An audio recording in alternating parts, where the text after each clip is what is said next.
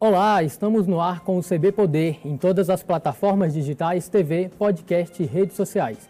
Eu sou Renato Souza e você tem voz ativa em nossos debates, participando das lives do Correio, no Facebook, no Twitter e no YouTube. Lembrando que o programa é uma realização do Correio Brasiliense e da TV Brasília. Aqui eu estou com o general Ubiratã Poti, é, diretor do programa Calha Norte. Boa tarde, general. Bem-vindo ao nosso programa. Boa tarde. É uma satisfação estar aqui e poder dividir com todos que assistem o programa algumas informações sobre o programa Calha Norte. General, eu queria que você começasse explicando para os nossos telespectadores o que é esse programa, qual a importância dele para a região norte, para as regiões de fronteira. Tá bem. O programa Calha Norte, ele teve início em 1985, final de 1985, e decorrente de problemas que estavam ocorrendo, principalmente na, na faixa de fronteira. E o governo federal, na época, decidiu por criar o programa Calha Norte. A data exata é 19 de dezembro de 1985. E a partir daí nós começamos, é, ano a ano, aumentando a nossa área de atuação, fruto, muito provavelmente, da credibilidade dos resultados apresentados pelo programa. Então, o programa ele, ele atua é, em toda a região amazônica hoje, abrange 10 estados da federação. Então, fora da região amazônica, nós temos o Mato Grosso, Mato Grosso do Sul, Maranhão, Tocantins, que estão também na área de atuação do programa Calha Norte. E o objetivo do programa é levar é, ações de saúde, de estrutura, de logística também né, nessas regiões? É, o programa ele tem é, uma, vamos chamar assim, uma vertente voltada para a soberania e uma vertente voltada para o, o desenvolvimento. A vertente soberania, nós olhamos as nossas organizações militares e os problemas decorrentes de de, de ações ilícitas na faixa de fronteira, principalmente narcotráfico e crimes ambientais. Né? É, a vertente de desenvolvimento, nós olhamos de uma maneira geral para a população regional. Né? As pessoas que vivem é, na região amazônica, as pessoas que estão em áreas que são de interesse para o Estado brasileiro, que essas áreas sejam povoadas. Então, existe portas de entrada no nosso país, em que é importante que elas estejam ocupadas por brasileiros. Agora, general, a gente tem uma região sensível ali na, na, na, fronteira norte do país, que é a fronteira com a Venezuela. A gente vê que está entrando muitos imigrantes, né, que vêm ali da, da Venezuela, e tem até um ponto de tensão. Essa fronteira, essa região de fronteira, ela tem uma atenção especial do programa Calha Norte? É uma novidade no programa que já existe há tanto tempo? Olha só, não só do programa Calha Norte, mas de toda a estrutura governamental brasileira. Então, todos os ministérios estão atuando, na, no caso específico que foi comentado, da, da fronteira com a Venezuela, esse problema que é uma questão humanitária. Uhum. Né? Então, todos os ministérios, uns mais, outros menos, têm a sua participação. O programa ele, ele, ele atua à medida em que ele, ele promove, de certa forma, o desenvolvimento naquela região. Né? O, o caso específico do venezuelano é tratado por questões de, humani de, de ajuda humanitária, de receber um refugiado e dar um tratamento adequado, de modo que ele possa ser é, absorvido pela nossa estrutura né, de, de, de emprego, de saúde, de educação, ou dar um, um, encaminhamento para aqueles que não querem permanecer no, no Brasil e querem só usar o país como área de passagem. Existe uma preocupação maior com a soberania nacional ali naquela região? Não, olha só, a questão da soberania nacional é um, é um, vamos dizer assim, é um objetivo nacional permanente que não é só na região ali de Roraima. Toda a nossa faixa de fronteira, em todos os pontos da fronteira, nós temos que ter essa preocupação de manutenção da soberania e da integridade territorial. Aí é o ponto que o Calha Norte mais contribui, né? que é a questão de criar as condições para fixar o homem naquela região, que as pessoas que são daquela região tenham as melhores condições de ali permanecerem, de produzirem, de, de, de, de gerarem riquezas para que eles possam é, se manter naquela região. Esse, esse trabalho de você povoar uma região, digamos assim, ele leva um certo tempo. A gente teve agora a situação, digamos aí, de emergência humanitária envolvendo a Venezuela. O que muda né, quando ocorre esse tipo de situação, principalmente o Brasil, que é um país que tem 17 mil quilômetros de fronteira, tem uma fronteira continental, e a todo tempo a gente tem essas situações, ou situações parecidas de que a gente precisa agir rápido. O que muda no, no trabalho das Forças Armadas nessas horas?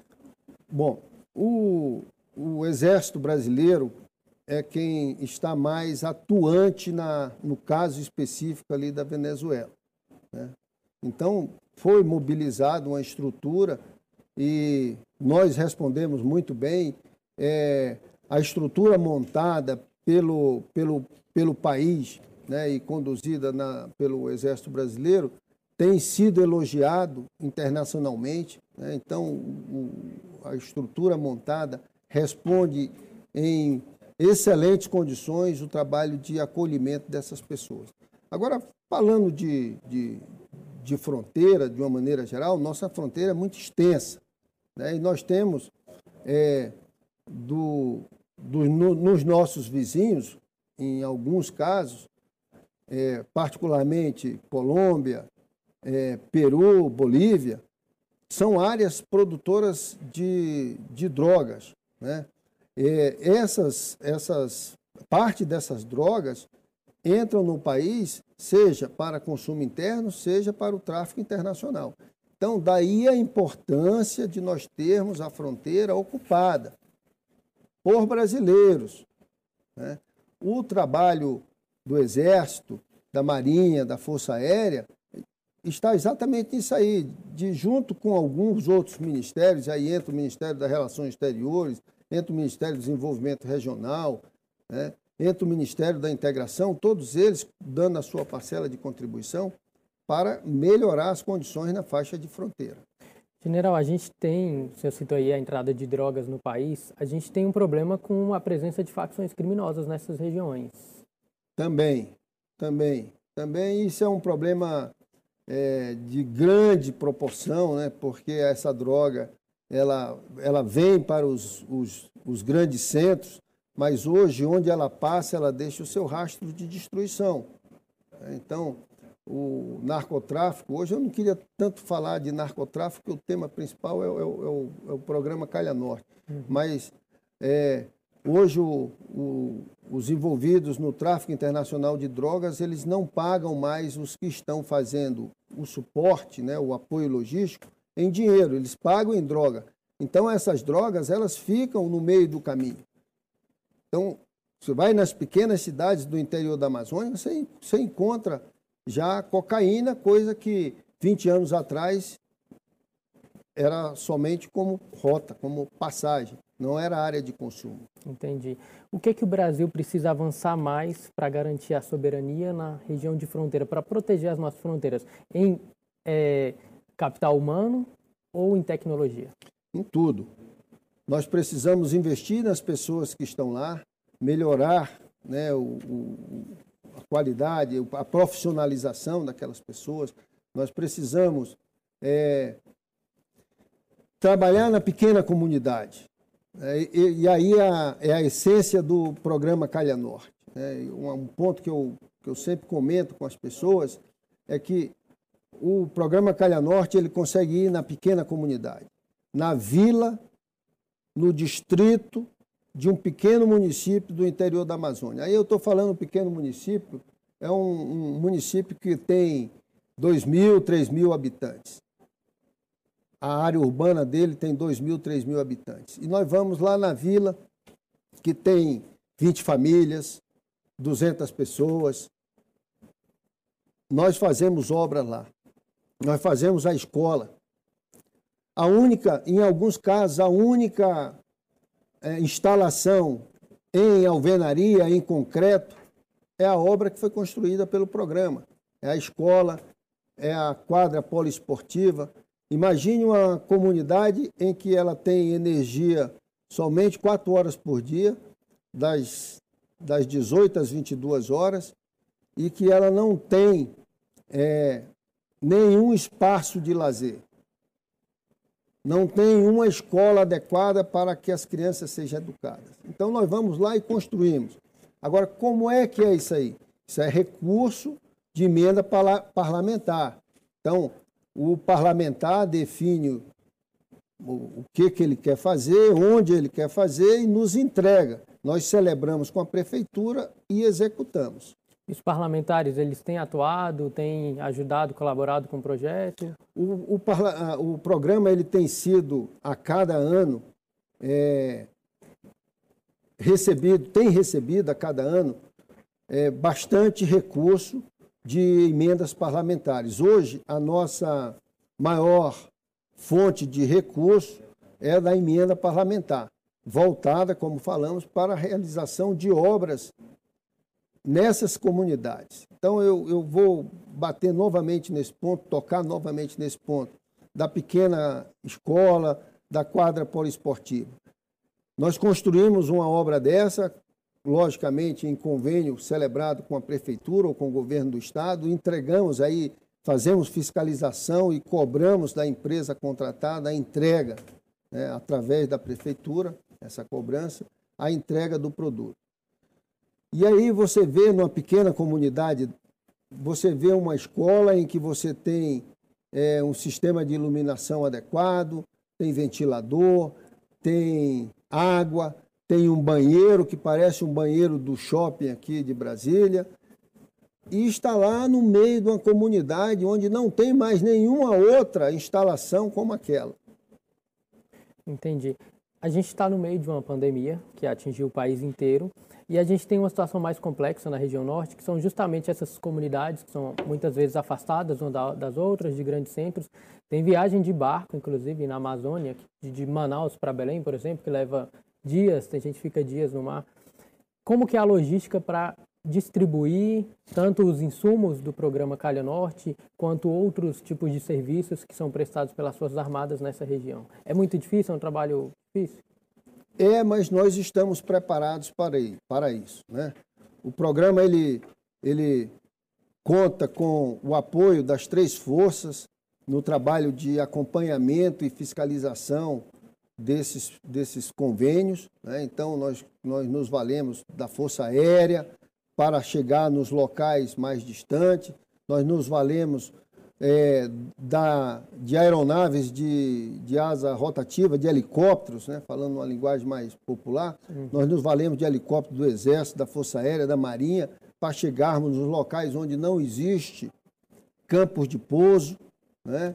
Nós nos valemos dos meios de transporte fluvial da Marinha e do Exército para chegar nos locais onde não é possível chegar por estradas. Né? Então, é, essa logística ela nos é facilitada. Né? O programa ele sofreu algum tipo de corte ou redução financeira por conta da pandemia? Não, muito pelo contrário. Né? Se eu for falar em números aqui, o ano de 2019, em emendas parlamentares, nós recebemos 407 milhões. Né? No ano de 2020, com pandemia e tudo, nós vamos chegar a 440 milhões, ou seja, nós aumentamos aí é, praticamente quase 10%. E o que, que a pandemia trouxe de diferente, de desafio é, para esse programa, para essa, essa atuação na região norte? É, a gente tem, a gente tem tomado um cuidado maior né, nas aproximações, principalmente naquelas localidades onde há comunidade indígenas, para que a gente não seja o vetor de transmissão, é, seja o, o, o, que leve o vírus para a área. Então, a gente, o que, que a gente fez? A gente evitou, adiou determinadas vistorias em obras, em áreas onde a comunidade é mais isolada, né, para não pôr em risco aquelas pessoas. E, e usamos muito o artifício, como foi falado aqui, da tecnologia. Então, é, imagens de satélites, né, o próprio nosso sistema de, de do, do, do, CIPAM, do nos, nos dá essas informações, os, nos valemos dos próprios relatórios das empresas que trabalham na construção, relatórios fotográficos robustos, enfim. A gente tem que ir se adaptando. Né? Como, como, como hoje se diminuiu muitas reuniões presenciais e está se usando muito as ações por videoconferência. Em outubro desse ano, uma equipe do Correio Brasense, eu estava nessa equipe, foi em Maturacá, que é uma região ali no extremo norte do país, Isso. próximo da fronteira com a Venezuela. Lá tem uma comunidade indígena, eu não me lembro quantos indígenas tem, mas são centenas, não chega à casa dos milhares, mas tinha casos de coronavírus ali entre os indígenas. O que, é que pode ter acontecido nesse caso? Porque é uma comunidade bastante isolada e o vírus chegou até lá. É, mas olha só, Maturacá não está tão distante de São Gabriel da Cachoeira. Mas né? tem que ir de tem, avião, de uma é, região. Não, não, não. Se consegue chegar por água de Maturacá a ah. São Gabriel da Cachoeira. Né? Então, São Gabriel da Cachoeira já tem uma circulação muito grande, tem, uhum. tem uma ligação com Manaus. Então, muito provavelmente, essa contaminação se deu por parentes de indígenas que que vão a São Gabriel da Cachoeira para fazer compra, etc., e retornam para suas aldeias. Os militares que vão para essas regiões, eles são testados para Covid são, antes? São. São testados e os casos em que, em que é positivado são tomadas todas as precauções para que não haja contaminação. Entendi. É, o grande desafio do país agora nessa pandemia é a vacinação. A gente ainda não tem uma vacina, mas já tem que começar a pensar na logística de distribuição. O, o programa Calha Norte e as Forças Armadas podem ajudar nessa distribuição da vacina pelo país? É, as Forças Armadas, certamente. O programa ele tem a, a, a, sua área de atuação restrita às celebrações de convênios e a questão lá de apoio às organizações militares, né? mas certamente as Forças Armadas serão empregadas, como vem sendo empregada em todas as grandes causas, em benefício da população, em benefício do nosso país, da nossa nação. O programa ele ainda tem uma necessidade de expansão para atender mais comunidades, principalmente os povos indígenas. A gente tem mais de 300 povos indígenas diferentes ali na região norte. É, dentro da área de atuação do programa, que são esses 10 estados que nós comentamos aqui, é, nós atuamos em função do recurso da emenda parlamentar. Né? Então, o, o recurso da emenda parlamentar é quem nos dá o direcionamento e, e através disso nós executamos, seja, seja uma obra, seja a aquisição de um equipamento, uma máquina, que possa facilitar o trabalho daquelas pessoas que vivem nessas, nessas menores regiões do país. Entendi. E existe algum, alguma parte do programa voltada especialmente para os povos indígenas?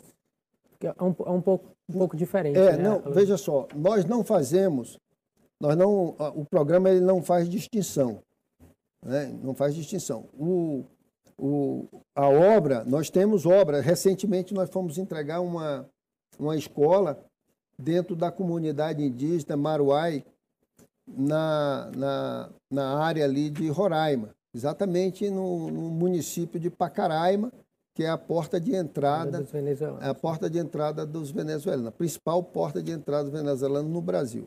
Mas o, o, o, essa aldeia indígena, ela estava numa região é, em que, no momento que nós fomos lá, foi ali na primeira semana de setembro, ainda chove muito no, no hemisfério norte do Brasil, é, então o estado de Roraima estava ainda na, na, área rural com dificuldade de locomoção terrestre, nós tivemos que chegar de helicóptero nessa, nessa comunidade indígena. Então, caracterizando aí duas coisas que você comentou na, na, na, na nas suas perguntas, que era a questão da logística né, e agora a questão do, da comunidade indígena. Então, ela foi atendida por uma escola. Né? Então, esse é o, é o, vamos dizer assim, o ponto forte do programa Calha Norte. A fortaleza do programa Calha Norte é ir na pequena comunidade. Eu cito aqui uma quantidade grande de, de obras que nós estamos fazendo hoje em, em, na região amazônica, que, que são obras que, que nos dão orgulho de estar fazendo obras desse tipo. Então, eu cito, por exemplo, A gente vai, vai fazer um breve intervalo tá e aí o senhor volta tá citando tá essas obras aí. Um minutinho e a gente volta com mais CB Poder, que hoje recebe o Biratã Poti, diretor do programa Calha Norte. Até já.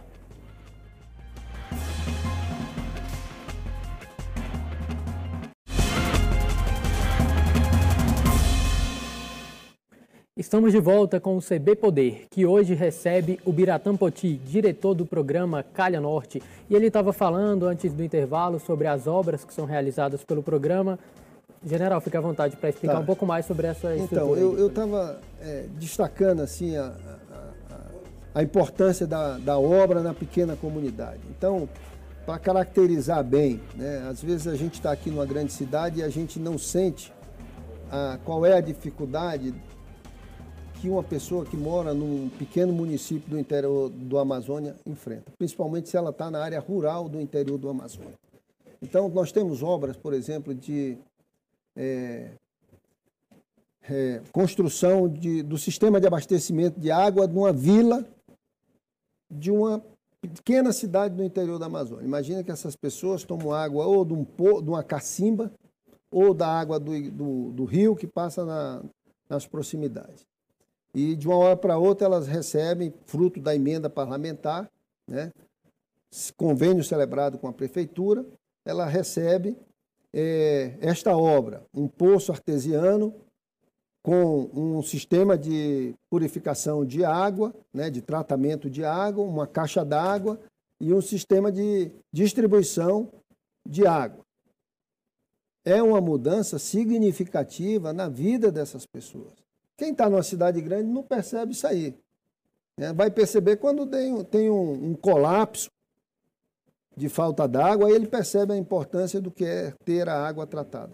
Mas essas pessoas até então não tinham isso. Então, uma obra dessa é significativa, muito significativa.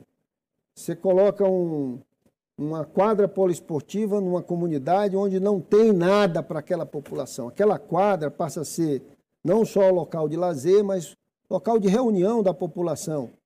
Porque é o único lugar que tem energia, é, cobertura, proteção para o, em caso de mau tempo uhum. e um local adequado para as pessoas se reunirem. Então, tem um peso específico diferente de uma quadra poliesportiva aqui no entorno de qualquer cidade satélite de Brasília. O senhor falou que o, o programa é financiado principalmente por emendas parlamentares. Como que é a distribuição? O parlamentar escolhe onde vai ser aplicada a emenda? É, veja só, o parlamentar, ele, ele, ele, o recurso da, da emenda, metade do recurso, 50%, ele tem que empregar na área de saúde. Os outros 50% ele pode colocar em qualquer ministério. Os parlamentares da região amazônica têm sido nossos principais é, parceiros. É, parceiros nessa empreitada. Então, tem colocado recurso, né? agora recentemente entrou o Maranhão e o Tocantins e entraram muito fortes também, colocando recurso no programa Calha Norte. Então, ele coloca, quando ele coloca o recurso, ele define qual é o município e qual é a obra que vai ser realizada, ou o equipamento, o que, que ele quer fazer com aquele recurso. Então, é assim, nós celebramos com quem ele direcionou, a muitas vezes, na maioria das vezes, são os municípios, não é? mas também celebramos com o governo do Estado. E a partir da celebração, nós vamos, ah, é uma obra, nós temos que fazer o projeto básico. Então, a prefeitura vai contratar um engenheiro, vai fazer o projeto básico e nós vamos analisar esse projeto básico para ver se está de acordo, porque é um recurso federal e existe uma legislação que tem que ser obedecida, particularmente no que diz respeito questão de segurança, questão de acessibilidade, então, o projeto ele, ele ocorre em parceria com as prefeituras também? Também, são 442 municípios né, no programa. Hoje, desses 442, cerca de 240 nós temos convênios celebrados anualmente. E o projeto tem o poder de vetar o projeto, a, a, a proposta da prefeitura, se ela não estiver dentro dos padrões? Claro. Então, nós, nós temos a responsabilidade de dar de fiscalizar a qualidade do produto. Nós não podemos deixar que uma obra que possa comprometer não só pelo funcionamento, mas pela segurança das pessoas que vão utilizar. Então, nós fiscalizamos isso aí. Essas ações de saúde, elas ocorrem na compra de medicamentos, contratação de pessoal especializado, estrutura, criação de postos de saúde? Como que funciona? Veja só, se o parlamentar define por criar, por construir um posto de saúde, nós podemos fazer. Nós não adquirimos equipamentos da área de saúde nem da área de educação. Por quê? Os ministérios correspondentes, que são é, os, os, responsáveis por, é, por, por, acompanhar isso aí. Né? Por que, que o Calha Norte está no Ministério da Defesa? Pela questão da sensibilidade da área. Né? Então, a, ainda que nós estejamos trabalhando em temas voltados para o desenvolvimento regional, que estaria mais, mais em, em outras áreas ministeriais, mas nos interessa porque tem reflexo na segurança do país. É quando nós proporcionamos o desenvolvimento de pequenas comunidades, principalmente as que estão na faixa de fronteira. Entendi. O senhor acredita que é mais importante desenvolver essas ações, essas áreas nas comunidades, do que entrar em combate com o crime organizado quando ele já dominou aquela região? Claro. Nós temos que trabalhar para que as, as, as, as áreas sensíveis do nosso país, as áreas de maior interesse, elas sejam povoadas por brasileiro. A presença do Estado brasileiro é importante. Né? Então, o Exército, a Marinha, a Força Aérea, os demais ministérios, né, os, os órgãos de segurança pública, estaduais, federais, têm que se fazer presente. Nesses mais de 400 municípios que o senhor citou, a presença do, das Forças Armadas, do programa, é permanente? Como o, o, o Exército, na faixa de fronteira, tem uma quantidade significativa de pelotões de fronteira. Uhum.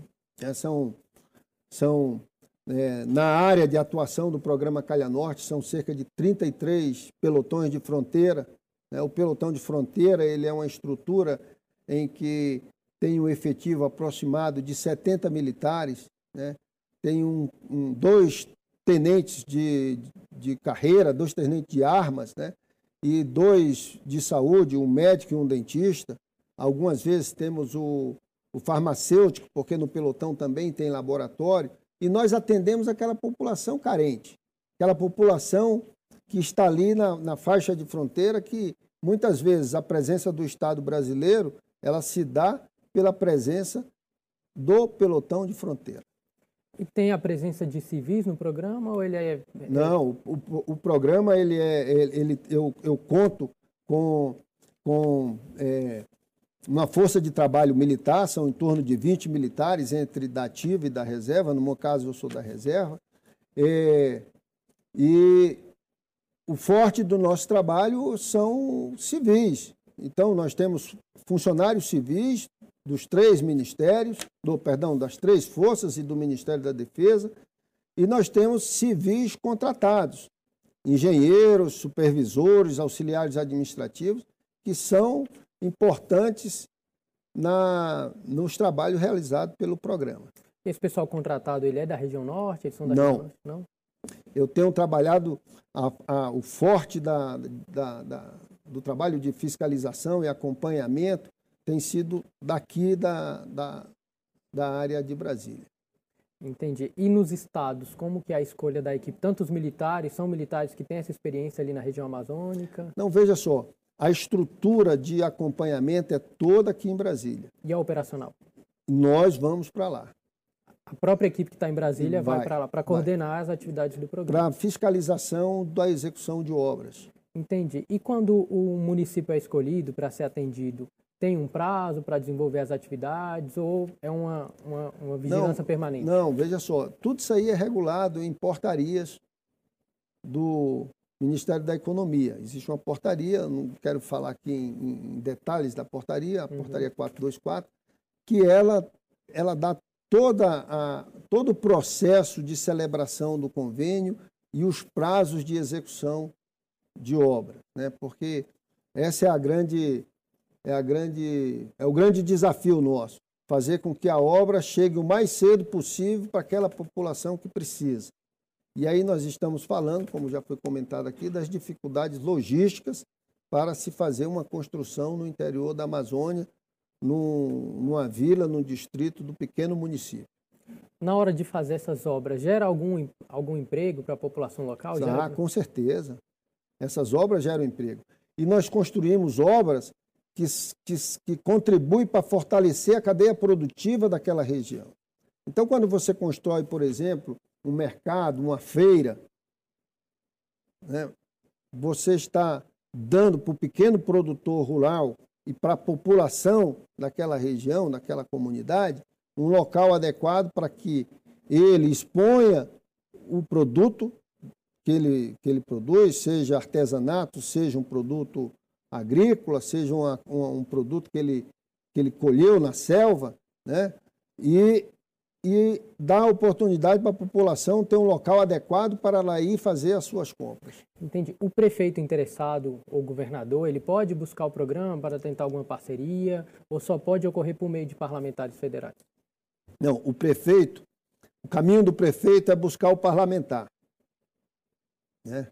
Aquele jogo político mesmo, É, né? ele busca o parlamentar e o parlamentar nos, nos, nos brinda com a emenda para que seja atendida a solicitação da prefeitura.